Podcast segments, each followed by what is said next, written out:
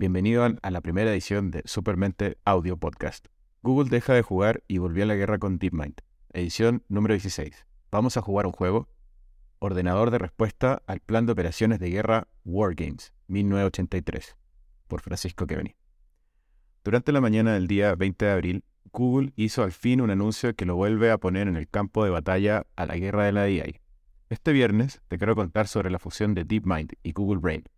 Pero antes quiero invitarte a suscribirte por solo un dólar al mes y por tiempo limitado solo 6 dólares al año.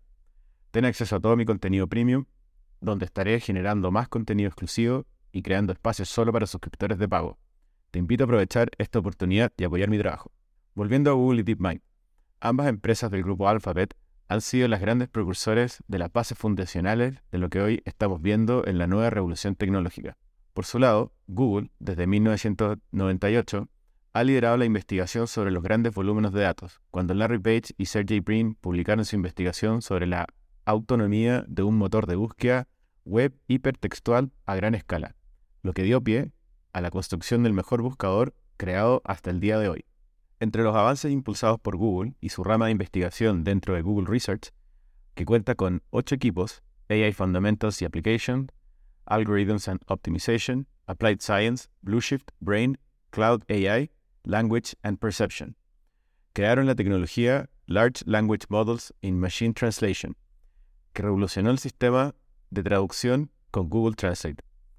En particular, Google Brain fue la unidad responsable de haber creado el Bidirectional Encoder Representation from Transformers, o más bien conocido como BERT, el primer sistema de entendimiento de lenguaje que permitió a Google Translate entender más de 70 idiomas, que entre ellos se encuentra Bangal, un dialecto de India que con tan solo unas pocas palabras y frases, la IA de traducción fue capaz de descifrar completamente.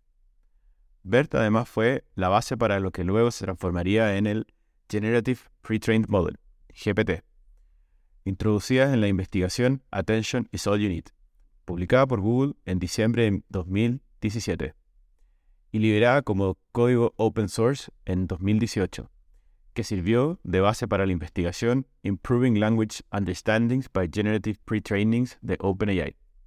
La diferencia de GPT de OpenAI y BERT es que tiene la capacidad de procesar la entrada de un texto tanto de izquierda a derecha como de derecha a izquierda, para comprender mejor el contexto de los textos dados y centrarse en la comprensión del contexto dentro de estos textos. Así realizar tareas más sofisticadas, como responder preguntas o analizar sentimientos, mientras que los modelos GPT sobresalen en la generación de largas secuencias de textos con alta precisión. Dentro de otros aportes de Google fue la creación de TensorFlow, también desarrollados por el equipo de Google Brain un sistema de segunda generación para el aprendizaje automático y inteligencia artificial. Este se puede usar en una variedad de tareas. Algunas de las aplicaciones y usos ya productivos de este sistema incluyen la mejora de precisión de las resonancias magnéticas y la capacidad de diagnosticar afecciones de la piel y clasificar enfermedades oculares. Twitter utiliza TensorFlow para la clasificación de tweets. Vias CEO utiliza esta tecnología para sugerir filtros personalizados. RankBrain de Google usa TensorFlow para mejorar los resultados de búsqueda. TensorFlow se puede utilizar para ofrecer recomendaciones personalizadas y crear experiencias en realidad aumentada. TensorFlow también se puede aplicar para la generación automática de descripciones de imágenes.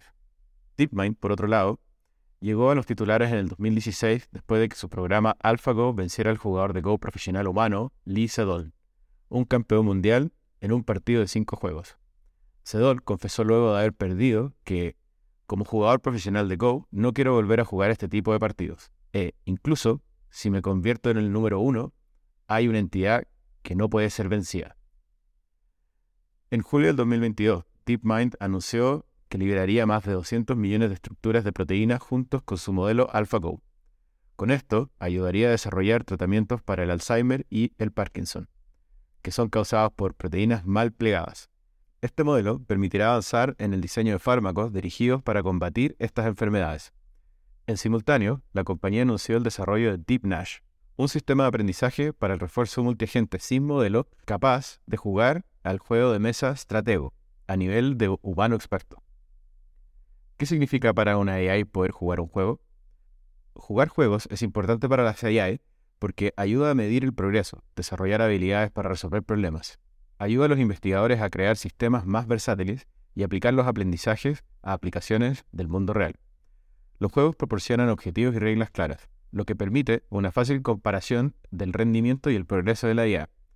Estos ayudan a las IA a desarrollar técnicas de toma de decisiones, planificación y optimización. Esto permitirá construir sistemas de IA versátiles capaces de manejar diversas tareas y enseñarle a la AI a imitar el razonamiento humano, como la anticipación y la adaptación. Además, es altamente importante para las aplicaciones de la inteligencia artificial en el mundo real que las dinámicas de juego se puedan aplicar al campos como robótica, finanzas, la atención médica, la educación y el entretenimiento. Fast forward al 20 de abril de 2023. DeepMind y el equipo Brain de Google Research están uniendo fuerzas para formar una sola unidad llamada Google DeepMind.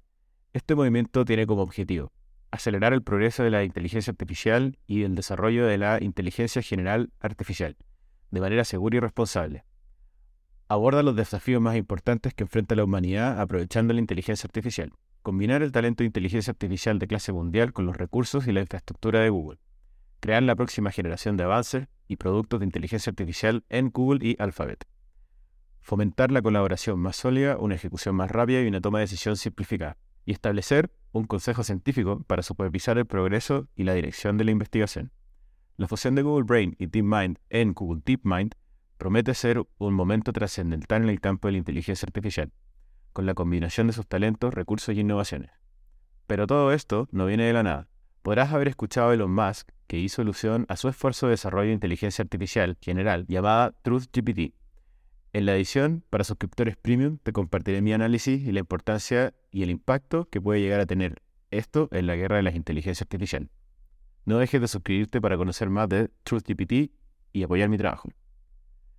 AI Hacks. Esta semana compartí en mi canal de YouTube un video mostrando mi experiencia usando AutoGPT, un sistema de automatización y generación de agentes que te permite crear tus propias inteligencias artificiales que son capaces de navegar Internet, ejecutar comandos en tu computador y un sinfín de otras acciones automáticas.